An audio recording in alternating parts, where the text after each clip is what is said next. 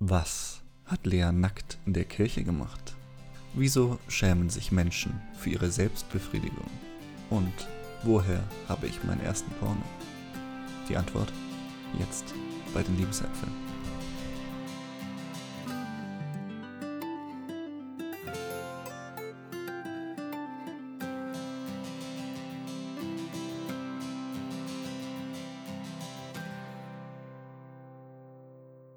Willkommen bei den Liebesäpfeln. Heute sprechen wir über Masturbation, Selbstbefriedigung und was das mit Spiritualität und Glaube zu tun haben könnte. An meiner Seite ist die liebe Lea, Jugendsexualpädagogin, Sex-Positive-Aktivistin und Kulturanthropologin aus Wien. Ich heiße Jonas und bin evangelischer Theologe und Philosoph aus Erlangen. Hallo Lea. Hallo, äh, ich freue mich richtig, das mit dir jetzt zu machen. Ich bin richtig aufgeregt, äh, vor allem weil ich weiß, dass das jetzt aufgenommen wird. Aber ich bin super gespannt, welche Gespräche wir haben werden und äh, habe mir ein bisschen äh, auf das vorbereitet. Und zwar, ich habe davor masturbiert. das ist auf jeden Fall eine sehr sinnvolle Vorbereitung, ja. Du kannst uns deine praktischen Einsichten teilen. Was ist denn dein erster Gedanke zu äh, Masturbation? Was fällt dir da on top of your head ein? On top eigentlich einfach ein anderes Wort für Masturbation, Selbstbefriedigung. Das ist total das Erste, was mir einfällt. Genau. Benutzt du das Wort Masturbation gerne oder? Ähm, ich verwende es ja, also das ist das Wort, das was ich am meisten verwende eigentlich, wenn ich über Masturbation sprich. Aber eigentlich würde ich viel lieber über Solo-Sex oder ähm, Selbstliebe sprechen. Aber das ist bei mir noch nicht so im Wortschatz oder drinnen. Also dass ich das immer wieder verwende, auch weil Menschen einfach ähm, genau wissen, was mit Masturbation gemeint ist. Ja. Wie, wie ist das bei dir? Welches, was fällt dir als erstes ein, wenn du an Masturbation denkst? Ja, ich glaube, du hast auf jeden Fall schon mal einen guten Punkt angesprochen mit dieser, mit Solo-Sex oder Selbstliebe, weil für mich ist es auch was sehr, es ist was Zweckrationales. Also das erste, was mir einfällt, ist Energieschub, weil für mich ist es auch immer verbunden mit so ganz praktischen Motiven wie ich bin müde oder ähm, ausgelaugt oder unmotiviert. Und das ist eine ganz, ja, rationale Zwecklogik, mit der man, ich manchmal an äh, Masturbation rangehe. Und ich glaube, das wäre auch sozusagen interessant, das mal zu überlegen, wie man quasi von einer Zwecklogik hin zu einer Selbstliebe kommen kann. Und ich fände es schön, wenn wir da irgendwie ein paar, ein paar Gedanken teilen könnten zu. Voll, voll. Also ähm, das ist für mich auch nur ziemlich, ja, ziemlich neu, aber der Gedanke, dass Masturbation nicht nur einfach ähm, da ist, eine schnelle Entspannung zu kriegen, einen Orgasmus zu haben, also das zielorientierte. Ich versuche seit, also ich habe seit mehreren Monaten den Gedanken, wenn ich masturbiere, von der Zielorientiertheit wegzukommen. Mhm. Also ähm, mir bewusst Zeit zu nehmen und ohne dass ich auf das Ziel fokussiert bin, an einen Orgasmus zu kriegen, an den Höhepunkt zu kriegen. Klar, ab und zu ist super, weil ich mir denke, boah, jetzt hätte ich voll Lust, einfach nur so eine schnelle Befriedigung und Entspannung und danach mache ich mit meinen alltäglichen Dingen weiter, so mir gerade 10, 15 Minuten Zeit nehmen und ähm, wenn nicht kürzer, wenn es geht. Ähm, aber manchmal ist das auch voll frustrierend, weil es einfach auch nicht so erfüllend ist. Und wenn ich dann so Phasen habe oder mir richtig Zeit nehme, bis zu einer Stunde, dann ist das ganz andere Qualität, finde ich. Also dann ist das nicht nur so die schnelle Entspannung, sondern es ist einfach wirklich, ich nehme mir Zeit für mich selber, ich berühre mich bewusst und zwar nicht nur meine ähm, Genitalien, also nicht nur meine Vulva oder meine Brüste, sondern meinen ganzen Körper und ähm, nimm mir dafür richtig viel Zeit und genieß den Prozess, bis vielleicht sogar ein Orgasmus haben. Aber wirklich, dass eigentlich der Weg ähm, das Eigentliche ist, auf das, was ich mich fokussiere und nicht das Ziel. Und das hat für mich dann viel, viel mehr mit Selbstliebe zu tun, ähm, weil es einfach wirklich sich so ein Prozess ist, sich bewusst Zeit nehmen und eigentlich sich selbst bewusst werden, sich seinen Körper bewusst werden, was fühle ich in meinem Körper, wo möchte ich mich berühren? Und äh, mir fällt gerade was ein, äh, das was ich gern da einfügen möchte, also von als Masturbationserfahrung, das war, keine Ahnung, das, ich glaube, das ist jetzt ein Monat her oder so, eineinhalb Monat her, dann immer wieder mal mehr Zeit genommen, haben wir Musik angemacht und ähm, ich habe dann äh, in mein Bett gelegt und mir mal sehr, sehr langsam, also ich habe, das erste, was ich gemacht habe, ist, dass ich einfach nur sehr langsam meine Socken ausgezogen habe. Also, und, ähm, und dann habe ich meine Füße berührt und die massiert und dann ist mir bewusst geworden, krass, wohin mir eigentlich meine Füße überall tragen, wohin wurde überall schon gestanden sein und wie dankbar ich für meine Füße bin und dass ich denen jetzt sozusagen in dem Moment bewusst Liebe geben möchte und meine Aufmerksamkeit auf meine Füße gebe. Und das war für mich so ein äh, schöner Moment, wo ich mich so verbunden mit mir selber gefühlt habe. Und ich finde, das gehört auch irgendwie zu dem Thema, Selbstliebe und Masturbation dazu. Wir haben, denke ich, nur im Kopf, dass es immer vorrangig und die Priorität bei Masturbation ist, ähm, gleich auf die Genitalien zu gehen. Mhm. Und da nimmt man sich einfach sehr viele Möglichkeiten, selbstweg sich besser und den eigenen Körper kennenzulernen. Und ja. Und was für eine Musik voll. hört man am besten zur Masturbation? ähm, Boah, das ist sicher voll individuell, aber die Musik, die ich dort angehabt habe, das war auf YouTube eine Playlist so irgendwie ähm, Epic Emotional Music oder so. ja, wir verlinken das auf jeden Fall unten in der äh, Podcast-Beschreibung. Wenn ich es nur finde, aber ich denke schon, also sonst muss ich halt den Verlauf nachschauen. Voll. ja, sehr gut. Ja. Wie, wie ist das bei dir? Hast du auch so Momente wo du, oder Phasen, wo du dir richtig viel Zeit nimmst äh, zum Masturbieren? Ich würde sagen, viel zu selten. Also ich glaube, das ist sowas, wie du sagst, dieses Zweckmäßige ist.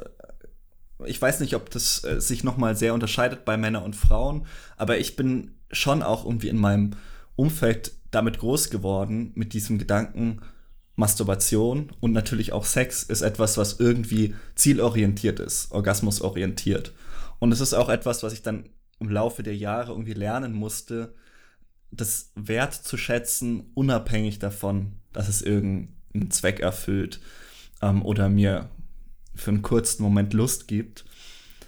Ich versuche das, glaube ich, schon immer mal wieder und manchmal gelingt es einem auch, dass man sich Zeit für sich selbst nimmt und auf sich selbst hört. Und ich, das ist für mich auch das, wo irgendwie am ehesten Spiritualität auch in Masturbation steckt, vielleicht. Also Johann Baptist Metz, das ist ein kürzlich verstorbener katholischer Theologe, der hat gesagt, die kürzeste Definition für Religion ist Unterbrechung. Und ich finde das eine sehr schöne Zusammenfassung. Und da finde ich, kann man irgendwie Masturbation ganz gut reinstecken weil man da irgendwie aus seinem Alltag ausbricht und sich mal mit sich selbst beschäftigt, mit sich alleine ist. Und das ist wahrscheinlich auch die Art, wie ich am ehesten zu Meditation einen Zugang finden könnte. Äh, das ist nicht meine allergrößte Stärke, aber so dieses mit sich allein sein, sich selbst und seinem Körper zuhören, das ist schon was, was ich gerne auch einfach öfter versuchen würde, glaube ich, ja. Voll, das kann ich sehr gut verstehen und was mir dazu eingefallen ist, wo du gesagt hast, dass es so eine Unterbrechung ist. Ich komme ja, ähm, also ich studiere ja Kultur- und Sozialanthropologie und habe mich mit Ritualtheorien auseinandergesetzt und Rituale und Religion. Ähm, also Rituale sind ja vor allem aus dem religiösen Kontext entstanden. Also mittlerweile gibt es auch, also gibt es ja Rituale, die nicht irgendwie mit Glaube, Spiritualität oder Religion zu tun haben, äh, aber ursprünglich war das ja sehr äh, miteinander verbunden. Und äh, Rituale haben das Besondere an sich, dass sie immer ein, ähm, eine Unterbrechung von Alltag äh, bringen können, sozusagen. Also man geht aus, aus der Normalität, aus, den, aus der Routine raus. Und für mich ist das genau auch bei der Masturbation so eigentlich. Also vor allem, wenn ich, wenn ich, wenn ich mir bewusst Zeit nehme, dass ich ähm, ja, neue Energie aus dem schöpfe und ähm, und da teilweise wirklich durch die Masturbation zu neuen Erkenntnissen komme. Also ich, ich weiß nicht, während dem Masturbieren bin ich schon auf manche Erkenntnisse gekommen, zum Beispiel, ähm, ich finde es sehr spannend, ähm, wenn man in Richtung äh, BDSM geht, also Bondage und so weiter und so fort, dann gibt es ja immer die, das, die Person, die, die Person, die Sub ist und die Person, die Dom ist. Also eine Person, die, die eben ähm, in der höheren Macht ist oder so und eine Person, die in der niederen Macht ist, kann man so sagen, wenn man möchte. Und, ähm, und dann ist mir, also, äh, habe ich realisiert, als ich masturbiert habe, dass ich eigentlich gleichzeitig ähm, Sub und Dom bin. Also, ich gebe und nehme gleichzeitig eigentlich. Und das habe ich auch sehr spannend gefunden. Und ähm, ja, also so einfach Realisationen zu haben. Oder auch einmal habe ich äh, einen Handspiegel verwendet beim Masturbieren und manchmal halte ich den zu meiner Vulva, weil ich es spannend finde äh, zu sehen, weil vor allem äh, Personen mit äh, Vulva ist halt manchmal schwierig überhaupt zu sehen, okay, wie schaut das eigentlich, äh, wie schaut mein Genital aus, wenn ich ähm, erregt bin ähm, und was passiert da, was greife ich denn da eigentlich an? Und dann ist der Spiegel sehr schön, das mal zu beobachten, zu sehen. Und dann habe ich aber mal während dem Masturbieren mir in den Spiegel geschaut, also in den Spiegel zu meinem Gesicht gehalten und dann äh, während dem Masturbieren mir in die Augen geschaut. Und das war für mich extrem äh, spirituelle Erfahrung, ähm, weil wenn ich mir denke, wenn ich mit einer anderen Person Sex habe, also jetzt nicht masturbiere, sondern wirklich Sex habe, dann schaue ich der Person auch voll gern in die Augen und das ist dann voll der intime Moment. Und das dann mit sich selbst zu machen, ähm, ist auch dann voll der intime Moment mit sich selbst sozusagen. Und das hat für mich sehr, ja, einen spirituellen Aspekt, mich selbst zu erkennen auch und zu sehen und ich glaube auch, dass jeder Mensch was Göttliches in sich hat und dadurch auch das zu äh, spüren und zu erkennen sozusagen. Ich, ich sehe das schon ähnlich. Also ich finde es spannend mit dem sich selbst beobachten dabei. Ich finde es auch gar nicht so leicht. Da komme ich wieder zurück irgendwie auf meine äh, Sozialisation und auch das, glaube ich, wie irgendwie, wie man als hetero-cis-Mann irgendwie aufwächst, dass man Masturbation immer auch quasi als Ersatzvehikel für Sex verwendet. Also, und das ist ein gehörigen, ja, ein gehöriges Maß an Reflexion und an bewusster Auseinandersetzung mit dem Thema bedarf, um sich erstmal klar zu werden, dass Masturbation eben mehr sein kann als äh, ja selbst Befriedigung im Sinne von Triebe werden gestillt.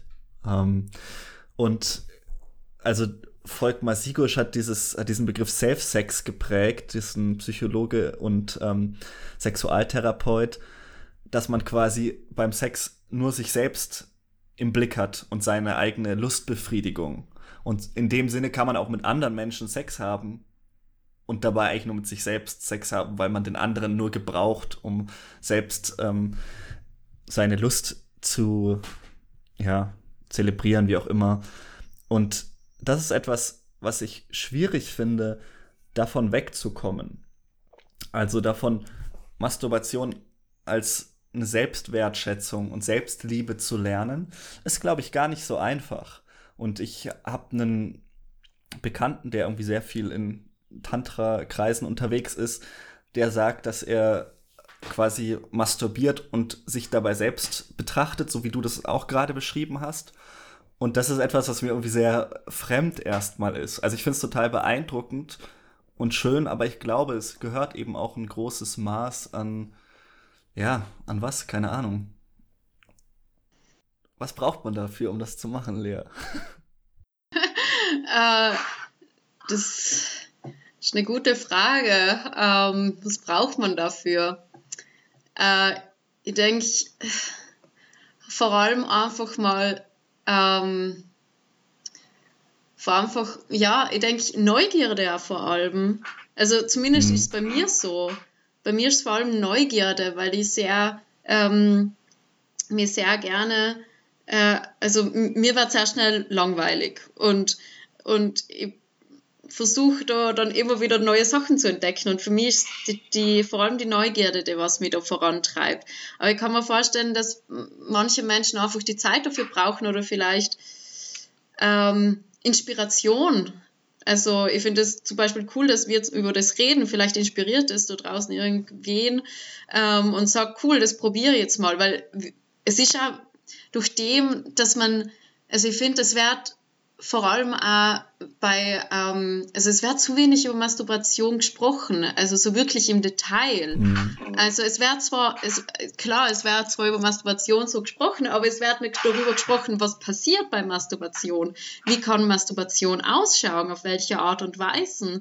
Ähm, und ähm, also ich kenne das selbst ähm, und ich glaube, auch ein wesentlicher Unterschied, ähm, wie Mädchen und Jungs äh, aufwachsen und sozialisiert werden. Mhm. Ähm, also da kann ich eben aus Erfahrung sprechen, wenn ich in Schulen gehe und sexualpädagogischen äh, Aufklärungsunterricht halt.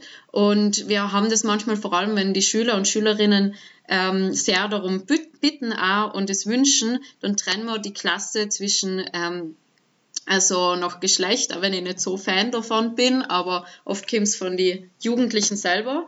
Und dann bin ich oft mit den Mädels und dort spricht ja immer das Thema eben Masturbation an, ob das für sie Thema ist. Und meistens kommt die Reaktion so, weh, na, ist eklig, ich geht und äh, es ist okay, wenn mir ein Junge angreift, aber ich selber greife mich nicht an, so. Und, ähm, und das tut mir selber immer voll weh, wenn ich das höre, weil das ist, es ist unglaublich wichtig, seinen eigenen Körper mal, ähm, mal ja zu spüren, weil woher soll die andere Person wissen, was mir gefällt? Also wenn ich jetzt dran denke, mit der anderen Person intim zu werden, ähm, wenn ich selber noch nicht einmal weiß, was mir gefällt und und ich komme dann immer mit der Frage, ob ähm, vor allem sage ich dann immer, ob sie sich mal angeschaut haben ähm, mhm. im Spiegel. Und sie sagen dann, na, ich geht äh, gar nicht. Und warum sollte ich das machen und so. Und dann sage ich halt, ja, aber kommt euch das nicht komisch vor, wenn der Typ, mit dem ihr schlaft, oder mit dem, da muss man jetzt nicht unbedingt ein Typ sein, oder die Person, mit der ihr intim werdet, ähm, wisst, wie ihr ausschaut, ähm, aber ihr selber nicht. Also ist ja nicht ein komisches Gefühl. Und dann fangen sie meistens uns ein bisschen nachzudenken, okay, ja, ist schon ein wenig komisch und so. Also, aber das ist so sehr noch ein Thema, ähm, über das vor allem unter Mädels nicht so recht gesprochen wird. Ähm, und, und ich nehme halt wahr, bei Jungs ist es anders. Also, ja. ja. Wie ist es da anders? Es ist klar, dass masturbiert wird. Es wird zwar nicht so drüber gesprochen, ähm, wie genau so, also, aber es ist klar, dass masturbiert wird. Und mhm. es ist auch klar, dass äh, Pornos, also dass man mal ein Porno angeschaut hat. Also. Das ist schon auch meine Erfahrung, gerade wenn ich an die Zeit zurückdenke, mit der du jetzt als äh, Jugendsexualpädagogin betraut bist dass es eine Zeit gab, in der es wahnsinnig spannend war, über Masturbation zu reden. Das fällt natürlich einher mit irgendwie Geschlechtsreife und so bei Jungs. Ähm, aber wenn ich mir dann überlege, wie ist es heute? Also rede ich heute noch mit Freunden über Masturbation, dann muss ich sagen, gar nicht. Und das liegt nicht daran, dass es tabuisiert wäre, weil über Sex rede ich sehr offen mit äh, FreundInnen, aber halt auch vor allem mit meinen männlichen Freunden aber über Masturbation irgendwie nicht. Und ich habe mich gefragt, woran könnte das liegen? Und ich habe gedacht, vielleicht liegt es daran, dass quasi Masturbation einerseits immer verfügbar ist, dass es partnerunabhängig dauerhaft ist. Also außer ich habe körperliche schwere Einschränkungen, werde ich immer masturbieren können. Also das, das wird mir vermutlich nicht genommen. Und es hat eben eine gewisse Zweckmäßigkeit im sozialen oder persönlichen Leben bei den Menschen. Und dadurch verliert es irgendwie so ein bisschen die spektakuläre Seite. Während wenn ich mich über Sex unterhalte mit meinen Freunden, dann geht es halt eben darum, okay, gibt es eine neue Person in deinem Leben oder mehrere und äh, wie war das sexuell mit der und der Person und wie läuft das? Während die Sexualität, die man mit sich selbst ausmacht, deswegen finde ich den Begriff Solo-Sex auch irgendwie schön, weil das Masturbation als Sex auch würdigt. Darüber wird irgendwie nicht gesprochen, weil man da vielleicht auch irgendwie denkt, naja, kann ich ja immer machen und kann ich auch. Ich glaube, das ist ein großes Problem, dass Leute denken, naja, ich weiß, gerade Jungs, wie man zu einem Orgasmus kommt, damit ist sozusagen das höchste aller Güter schon erreicht. Und ich glaube, da irgendwie sich so einen gewissen neugierigen Spieltrieb zu erhalten. Also du hast ja gerade auch über Neugier gesprochen. Das ist vielleicht gar kein schlechter Ansatz, um auch Masturbation wieder interessant zu machen. Also ich habe mir auf jeden Fall vorgenommen, wenn ich mal wieder in nächster Zeit mich mit meinen Jungs treffe, äh, sie mal zu ihren Masturbationserfahrungen auszufragen. Mal schauen, wie sie reagieren. da bin ich gespannt. Halt mir up to date, was da rauskommt. Auf jeden Fall. Und ich finde es einen voll schönen Punkt, was du angesprochen hast, mit, dass der Begriff Solo-Sex das eigentlich mehr würdigt, dass Selbstbefriedigung auch Sex ist. Weil was ist schon richtiger Sex? Also, ich meine, mittlerweile sind wir zum Glück auf einem Punkt, wo, also, naja, wo es bisschen in der Gesellschaft zumindest ankommen ist, dass Sex nicht nur vaginal oder penetrativer Sex ist, sondern Sex kann so viel mehr sein. Mhm. Und, ähm, und dazu gehört, gehört auch eben Selbstliebe oder eben Solo-Sex, dass das auch richtiger Sex ist. Und ich glaube, das ist ein wichtiger Punkt, äh, vielleicht, dass man das realisiert für sich, dass das auch eigentlich den gleichen Stellenwert hat, wie wenn man Sex mit an, einer anderen Person hat und nicht, ja, genau. Ja. Und ja, voll. Du hast vorhin schon gesagt, dass äh, sich da viel getan hat. Wie sind denn deine ersten äh, Erfahrungen mit Masturbation? Wo kommst du daher? Wo komme ich daher? Ähm, also, ich kann mich noch erinnern, ich weiß nicht, wie alt das ich war. Ich glaube, 19 Jahre, also 9 oder 10, sowas. Äh, da habe ich angefangen, ähm, mich, also wenn ich auf Stühle gesessen bin, so ähm, einen Fuß ähm, auf einen Fuß zu sitzen, sodass meine Ferse zwischen meiner Vulva ist, so. Also mhm. zwischen meinen Beinen, also an meiner Vulva liegt. Und dann habe ich angefangen, mein Becken zu bewegen, und zurück. Und nur vom Druck, der was dann äh, durch die Ferse und äh, durch das äh, Bewegen von meiner Hüfte ähm, ausgelöst worden ist, bin ich damals zum Höhepunkt gekommen. Ich wäre froh, wenn es immer noch so wäre, also wenn es so leicht wäre, also weil ich bin früher, also innerhalb, keine Ahnung, von ein, zwei Minuten gekommen, weil das war so neu, das Gefühl und, und so, ähm, ja, das, ich habe auch damals an nichts Erregendes gedacht. Also das war für mich, also ich war mir vielleicht, denke ich, gar nicht wirklich bewusst, dass das eigentlich, was ich da mache, masturbieren ist. Es hat sich einfach gut angefühlt. Und ja, und dann ähm, war halt vor allem die Zeit, dass ich dann die Bravo gekauft habe. Also meine Aufklärung ist vor allem durch Bravo passiert und Dann hat es da so Love Stories in der Bravo gegeben und manchmal so auch Personen, die dort nackt drinnen sind. Und, ähm, und dann habe ich angefangen halt auch, und den Dr. Sommerklar hat es gegeben, ähm, über Masturbation halt zu lesen. Und dann habe ich, keine Ahnung, mir mal so mit meinen Fingern an meiner Klitoris berührt und habe das halt so rausgefunden. Aber irgendwie habe ich auch gewusst, dass das irgendwie, also vielleicht was ist über das, was man nicht redet, also was Schlimmes ist sozusagen. Also ich bin, mhm. katholisch aufgewachsen. Also bis ich 15 war, 14, 15, bin ich jeden Sonntag in die Kirche gegangen äh, zum Gottesdienst, außer ich war vielleicht krank. Ähm, und voll. Und ich meine, meine Eltern haben mir jetzt nicht irgendwie gesagt, dass Sex oder Masturbieren was Böses ist, aber irgendwie habe ich das doch mitgekriegt. Keine Ahnung woher. Ja, und äh, weil es einfach, es ist ja vor allem nicht drüber gesprochen worden. Und dann, als ich dann wirklich angefangen habe zu realisieren, dass das Masturbieren ist und dass ich mich auch dann an meiner Vulva berührt habe, ähm, habe ich dann immer gedacht, okay, Jesus schaut mir zu und verurteilt mir deswegen. Mhm. ähm, das war urschlimm für mich, mit dem umzugehen, weil einerseits hat mir das so Spaß gemacht, mich zu berühren, aber andererseits habe ich mich danach so schlecht gefühlt, weil ich mir gedacht habe, es ist was Böses und was Unreines und ich darf das nicht machen. Und, aber wie ich schon gesagt habe, bei mir ist meine Neugierde einfach so groß, dass ich es weiterhin gemacht habe und auch ähm, wie, keine Ahnung, ähm, damals hat man ja noch keine Dildos gehabt, dann hat man halt mal was andere Sachen in die Vagina reingesteckt und wie zum Beispiel, äh, was habe ich denn probiert? Die Hinterseite von einer Haarbürste, kann ich mich erinnern, mhm. habe ich probiert, voll. Und ja, und dass ich dann auch nimmer, also als ich dann so 15, 16 geworden bin und nimmer in den Gottesdienst gegangen bin und, und angefangen habe, fortzugehen, angefangen habe, äh, so mit, also beim Fortgehen mit anderen Menschen rumzuschmusen und so ist das mir eigentlich mehr egal gewesen und bin vom Glauben eher weg und haben gedacht, ja, als ob Jesus mir zuschauen würde und äh, mir dafür verurteilen würde. Also das hat ich dann damit weggegangen. Genau. Ja. Das ist natürlich für mich immer wahnsinnig spannend, woher sowas kommt.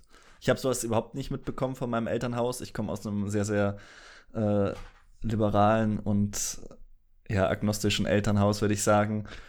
Aber als Theologe ist natürlich immer spannend zu sehen, woher kommen diese Vorurteile? Oder wie kann es sein, dass Menschen wie du berichten, dass sie das nicht explizit als verboten geschildert bekommen haben, aber trotzdem unterbewusst mitbekommen haben, irgendwie, das, das ist nicht gut.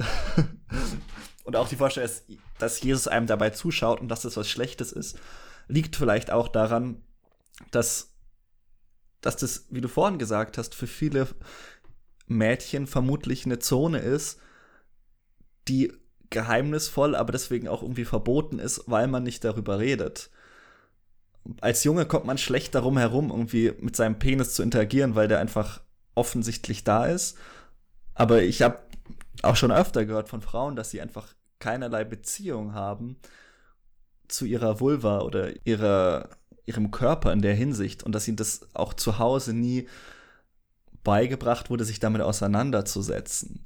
Und deswegen finde ich das so spannend, wie sich sowas dann in Religionsformen niederschlagen kann. Oder dass du es dann auch religiös begründet hast. Ja, ja. Voll. Ich kann mich noch erinnern, was sehr ähm, keine Ahnung, ich weiß nicht, woher der Gedanke kommt, also woher das kommt, aber als ich dann angefangen habe, auch während Masturbieren Fantasien zu haben, also so erotische, habe ich eine Fantasie gehabt, wo ich in der Kirche war und dort, ähm, das kann ich mich noch erinnern, ich war in meiner Fantasie war ich in der Kirche und ich habe irgendwie so eine, eine, Art Unterhose angehabt oder so ein eine, ein Cup oder sowas, das was ich vor die Vulva legen kann, so. Dass die mhm. Vulva bedeckt ist sozusagen und nur mein Hintern war frei sozusagen. Also ich war nackt in der Kirche, aber meine Vulva war bedeckt, nur mein Hintern war frei. Und anscheinend hat mir das irgendwie angeturnt. Aber während dem Masturbieren habe ich mich klar an meiner Vulva berührt, also meine Klitoris befriedigt. Aber in meiner Fantasie war meine Vulva bedeckt was irgendwie mhm. spannend ist, weil es immer noch so ähm, einerseits in meiner Fantasie auch was Verbotenes war, also etwas, das was weg, weg sein soll oder was ich nicht berühren darf, was nicht da sein darf, sozusagen. Und ähm, aber trotzdem in der Realität habe ich, um ja dann die Befriedigung zu bekommen, ähm, habe ich mich klar an der Vulva berührt. Mhm. Aber durch die Fantasie war ich halt nicht bei meiner Vulva und dadurch habe ich auch keine Beziehung zu meiner Vulva oder zu meinem äh, Genital irgendwie aufgebaut, wie du gesagt hast. Und mich hat das voll interessieren, wie war das für die, als du ähm, für die so Masturbation entdeckt hast oder Solo-Sex? Für mich war das auch eher so was Exploratives. Ich hatte irgendwie einen Computer, meinen ersten Computer geschenkt bekommen und der war gebraucht. Und auf diesem Computer hatte der Vorgänger einfach so ein paar Filme zurückgelassen, die ich als Hacker Jonas natürlich sofort äh, herausgefunden habe, wo die sich befinden. Und ich stolperte dann über diese Filme. Und die waren schon extrem. Also das waren wirklich klassische, explizite Pornos von Arzt, also klassisch Arzt mit Arzthelferin auf dem äh, Untersuchungsstuhl. Also das war kein Softporn, sondern es waren einfach klassische Penetrations-Sex-Pornos, wie man das damals so in den 2000er Jahren produziert hat. Und für mich war das natürlich faszinierend, ja. weil bei mir fiel quasi die Geschlechtsreife mit Masturbation irgendwie zusammen. Also ich bin nie in die Verlegenheit gekommen, diese ähm, klassische nassen Bettlaken seiner Mutter präsentieren zu müssen, sondern ich quasi, ich habe mich selbst befriedigt zum ersten Mal in dem Moment, als ich entdeckt habe, dass ich es kann, quasi. Und das war auch interessant, weil, wie du sagst, es hat wahrscheinlich zehn Sekunden gedauert und war vermutlich der intensivste Orgasmus meines Lebens. Äh, ich glaube, so ist es mit Heroin, zumindest habe ich mir das sagen lassen, dass man immer so dem ersten Kick hinterher rennt sein Leben lang, weil es nie mehr so gut ist. Vielleicht erklärt das meine Affinität zu Sex, weil so gut wie der erste Orgasmus wurde es, glaube ich, nie mehr. Ähm, aber so bin ich, so bin ich da rangekommen. Und bei mir gab es da gar keine Stigmatisierung von meinem Elternhaus her. Wie gesagt, wir sind sehr offen irgendwie mit dem Thema Sexualität umgegangen. Das wurde jetzt auch nicht offensiv thematisiert, sondern also Sex schon, aber Masturbation nicht. Aber da meine Eltern recht laxen Umgang damit hatten, mich irgendwie mit Sexualität und so in Berührung zu bringen, und auch mein Vater hat da irgendwie viel dazu beigetragen, war das für mich irgendwie sehr entspannt und ich habe mir da keine großen Gedanken gemacht, ob das gut oder schlecht ist. Das ist erst was, was ich wirklich später dann entdeckt habe, als ich mehr auch mit Menschen zu tun hatte, die aus christlichen Kreisen kamen, weil mein Umfeld war erstmal agnostisch bis atheistisch, meine gesamte Kindheit, Jugend hindurch eigentlich.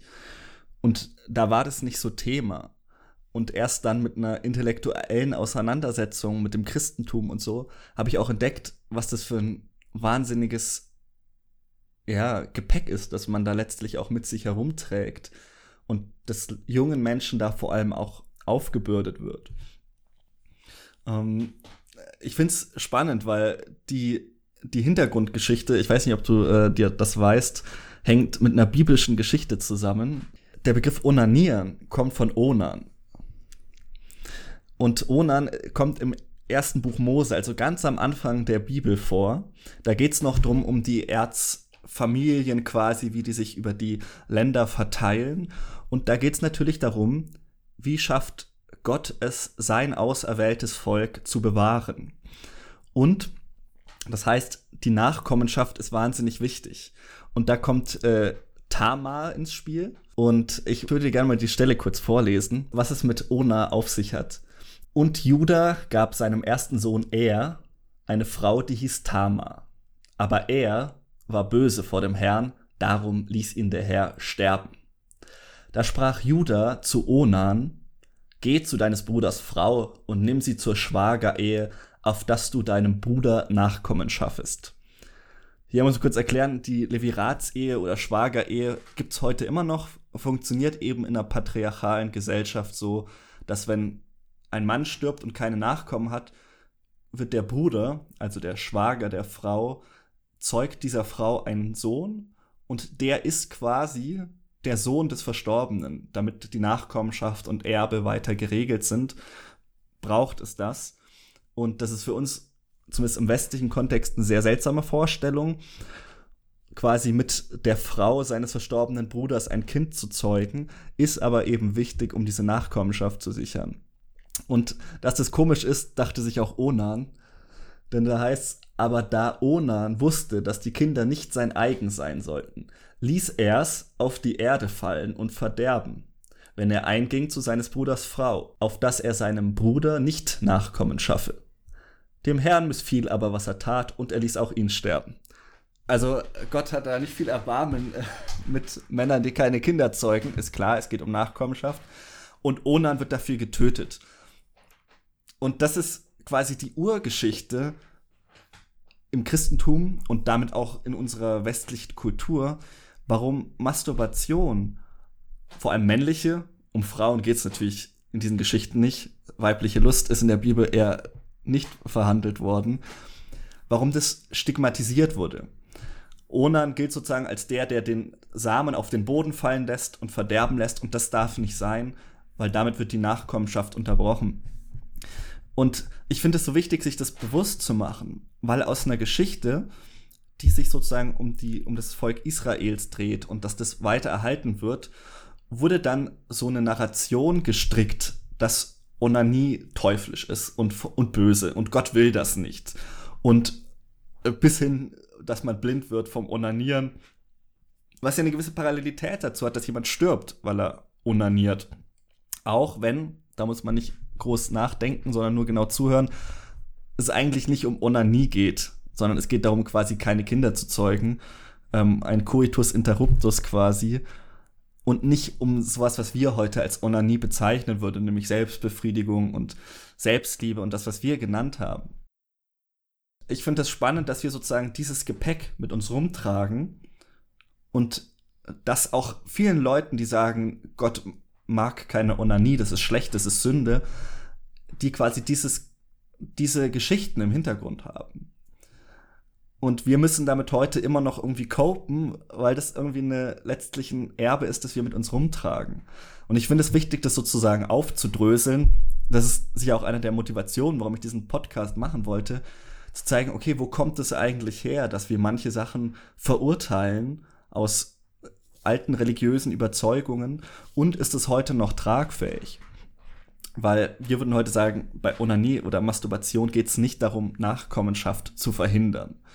Genau, aber das ist so ein bisschen der, Theolo der religiöse Hintergrund davon. Deswegen finde ich es spannend, dass du das quasi mitbekommen hast, ohne es explizit so gesagt bekommen zu haben. Voll. Ja, und ich finde es spannend, also ähm, so, es kommen oft äh, in, in Schulen, wo ich halt ja Aufklärungsunterricht mache, haben wir so eine Methode, der heißt Blackbox-Fragen, wo Jugendliche dann anonym noch Fragen an uns SexualpädagogInnen stellen können.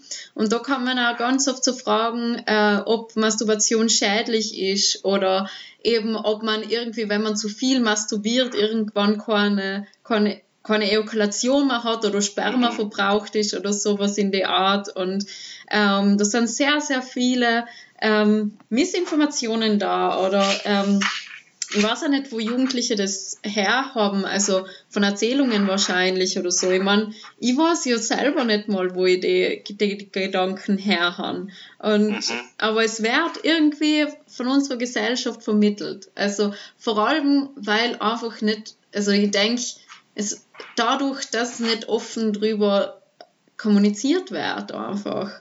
Und, ähm, und dass Jugendlichen auch keine, ähm, ja, also gute, äh, qualitative Informationen zur Verfügung stehen, weil wenn, dann ist oft, ganz oft, dass Jugendliche als erstes Mal in Kontakt mit Pornos kommen und vor allem dort ähm, sehen, wie anscheinend Sex abläuft, also oder mhm. abzulaufen hat. Ähm, und dann auch zu Pornos masturbieren sozusagen.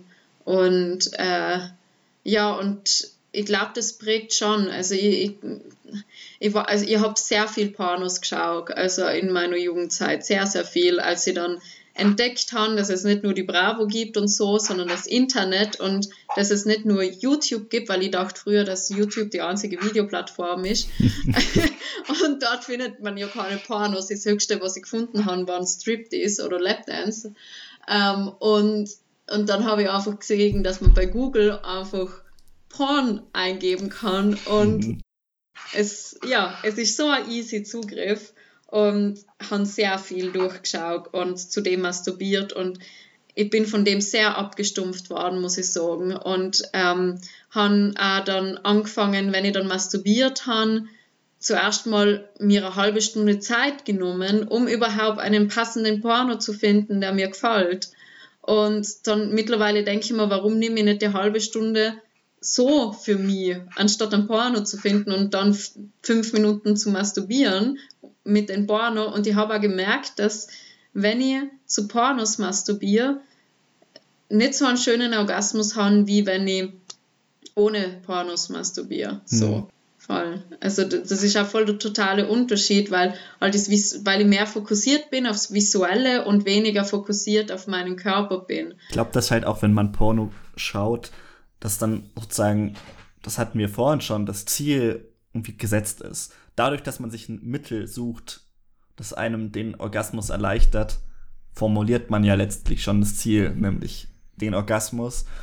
Und wie du gesagt hast, dieses, das vom Zweck zu entfernen und sich selbst irgendwie wertzuschätzen dabei, ich glaube, das ist etwas, was ohne Orgasmus sehr gut funktionieren kann. Und ich fand den Gedanken ganz schön mit der, mit der Unterbrechung, also Masturbation als Unterbrechung. Und das ist dann wiederum auch ein sehr christlicher Gedanke. Also dieses, äh, in der Sexualethik wird zum Beispiel das Sabbatgebot oft ähm, als Legitimation für sexuelle Praktiken hergenommen, weil man sagt, wie man den Feiertag heiligen soll, das drückt letztlich aus, dass man sich Zeit für sich nehmen soll. Zeit äh, für Spiel, für Genuss, für das zu genießen letztlich, was man irgendwie geschenkt bekommen hat. Und aus der Perspektive, finde ich, kann man Masturbation auch wiederum sehr schön deuten. Als äh, Spiel und Kontemplation. Hm. Und ich glaube, wenn wir es schaffen, sozusagen Masturbation von dem Zweck zu befreien, uns irgendwo hinzubringen und als Unterbrechung sozusagen unseres Alltags lieben lernen können, ich glaube, dann ist schon sehr viel gewonnen. Voll, aber ich denke, das ist so, es ist eine wunderschöne Vorstellung, aber das, das muss man erst lernen. Und mhm.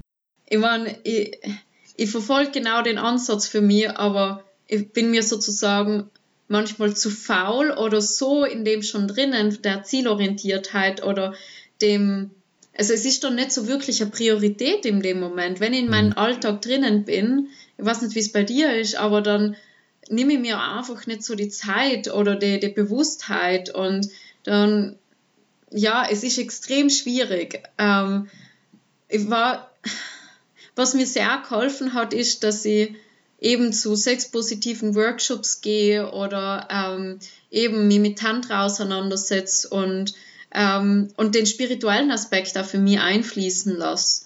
Ähm, dass dass wenn ich mich berühre, dass das was, ähm, dass mein Körper was Heiliges ist, sozusagen ein Tempel, den was ich, den was ich ähm, ehren möchte eigentlich schon und mit Liebe berühren möchte. Und immer wenn ich was mit, aus Liebe mache, hat das für mich immer einen spirituellen Aspekt da.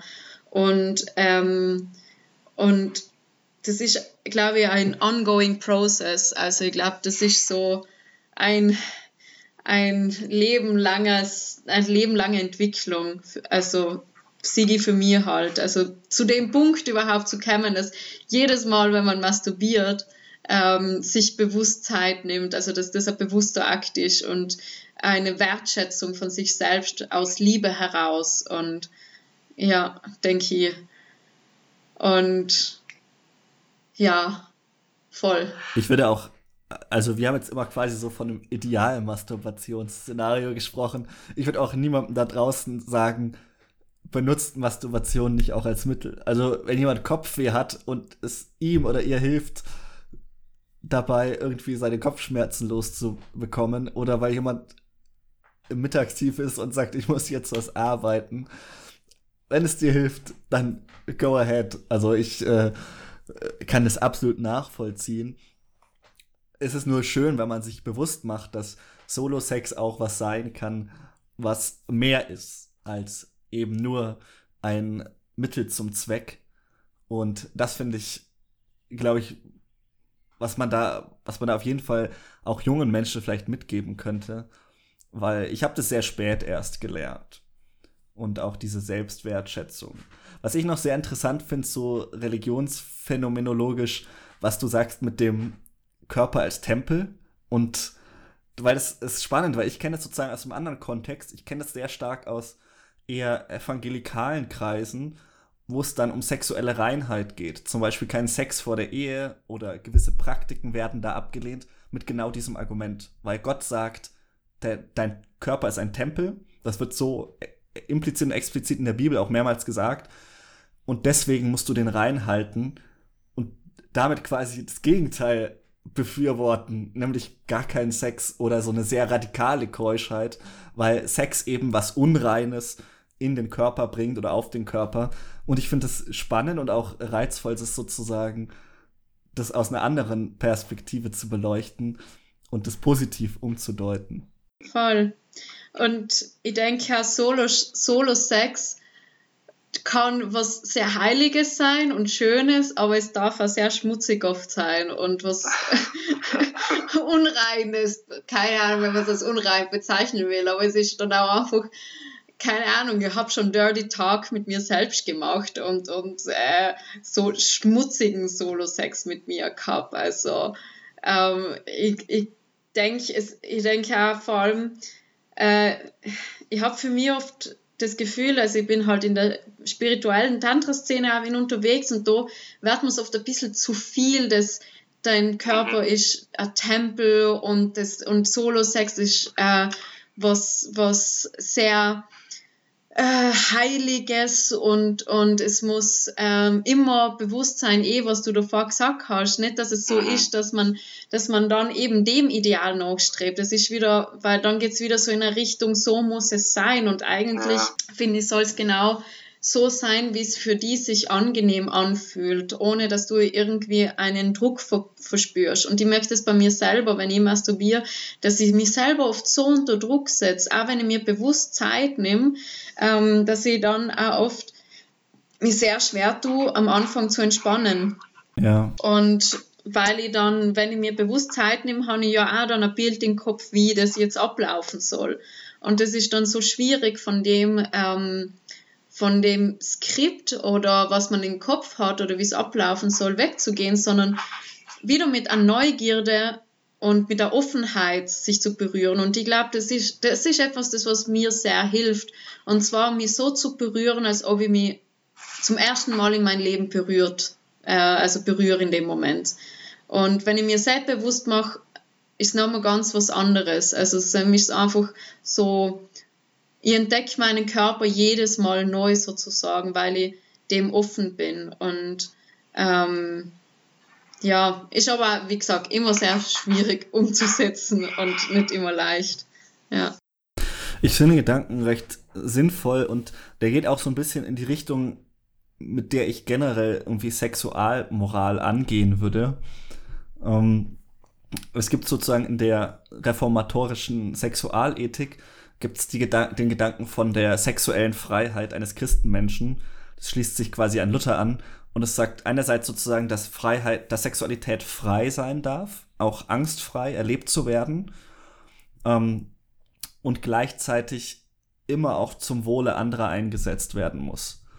Also von Luther stammt dieses Zitat, ein Christenmensch ähm, ist niemanden untertan und ein freier Herr und je, gleichzeitig jedermann untertan und dienstbarer Knecht.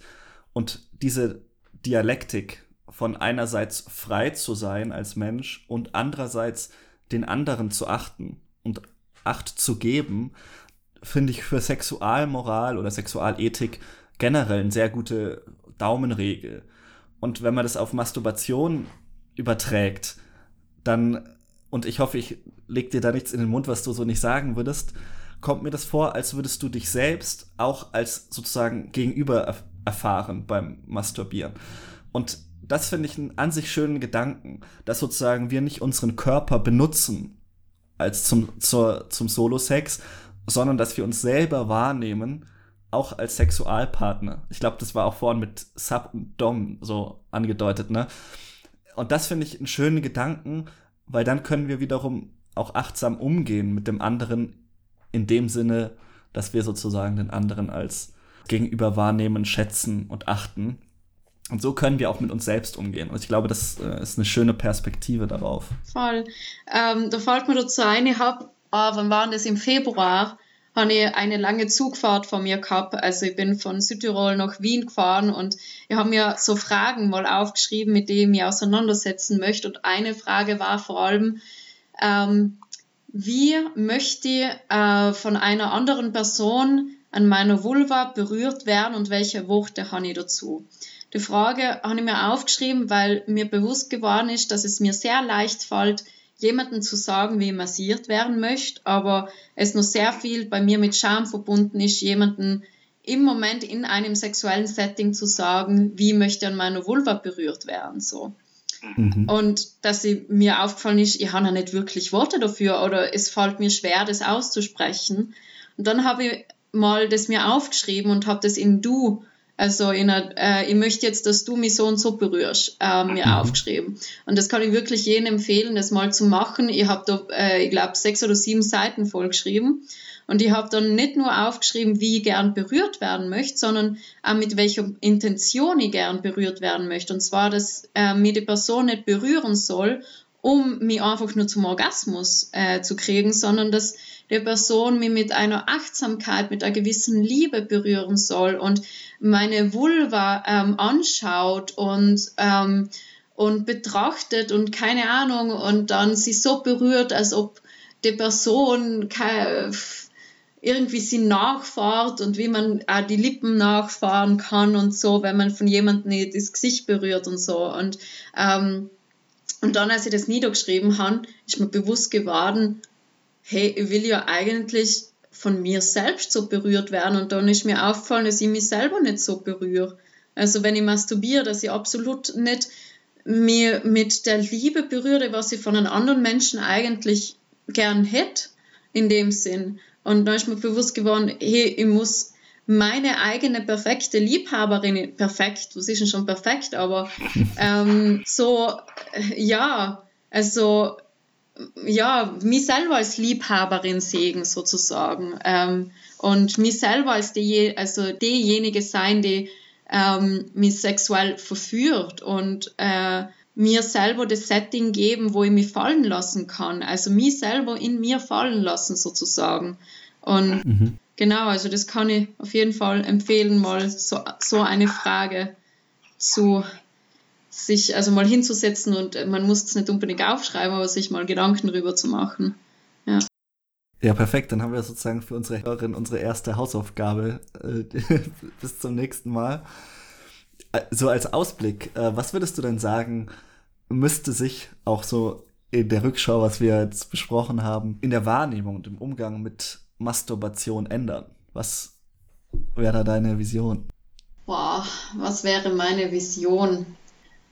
Kommunizieren. Ich glaube, das ist das, das was für mich ähm, das der Key ist für eine erfüllte und gesunde Sexualität, unabhängig davon, ob Solo-Sex ist oder ähm, Sex mit sich selbst, einfach kommunizieren ähm, mit Freunden und bei Freundinnen drüber sprechen, einen Austausch und ähm, geben und dass das nicht, ja, sorry, mein Papa. Äh, ich habe gerade noch einen Podcast. Entschuldigung. ich habe mit meinem Papa auch schon über Masturbation gesprochen. ähm, genau, mit, mit den Eltern über Masturbation sprechen. Ähm, und dass das einfach nicht, also und vor allem auch, ähm, ich glaube, das fängt ja schon in der Kindheit an, ähm, welchen Zugang wir zur Masturbation in, der, in unserem Erwachsenenalter haben werden. Also wenn, wenn Eltern merken, dass Kinder ähm, sich berühren oder sich an Kuscheltiere reiben oder so, dass das nicht als was Schlechtes angesehen werden soll. Wir Menschen seien sexuelle Wesen. Also schon im Bauch von, von, äh, von der Mama. Also es, es ist schon da. Was noch nicht da ist, ist, dass wir erotische Wesen sein. Das kommt erst mit der Zeit, dass wir das so kombinieren mit Erotik. Aber sexuelle Wesen sind mir von dem Moment an, wo wir eigentlich ja schon geboren werden. Und äh, das gehört für mich zum Menschsein dazu, die, die Erfahrung. Und, ähm, und ich denke, das schon nicht als was Schlechtes anzusehen, dass, dass Eltern da einfach vielleicht auch, nicht nur Eltern, alle Menschen, die was mit Kindern zu tun haben, das nicht als was Schlechtes ansehen und, ähm, und nicht verbieten, dass Kinder sich an Kuscheltiere reiben oder sowas, sondern dass das einfach da sein darf. Und die Entwicklung auch so stattfinden darf, in dem Sinn. Lea, das fand ich ein sehr, sehr schönes äh, Schlusswort. Danke für diese, diesen guten Ausblick. Ich fand es sehr schön, mit dir über das Thema zu sprechen und ich hoffe, wir haben noch viel Gelegenheit, als nächstes über Themen wie Tantra, Ehe, Liebe, all sowas zu sprechen. Vielen Dank fürs Zuhören und ich verabschiede mich bis zum nächsten Mal. Tschüss. Danke dir auch und mir hat es voll gefreut und ich freue mich auch schon auf nächste Folgen und Gespräche und Austausch und Dankeschön. Tschüss. Tschüss.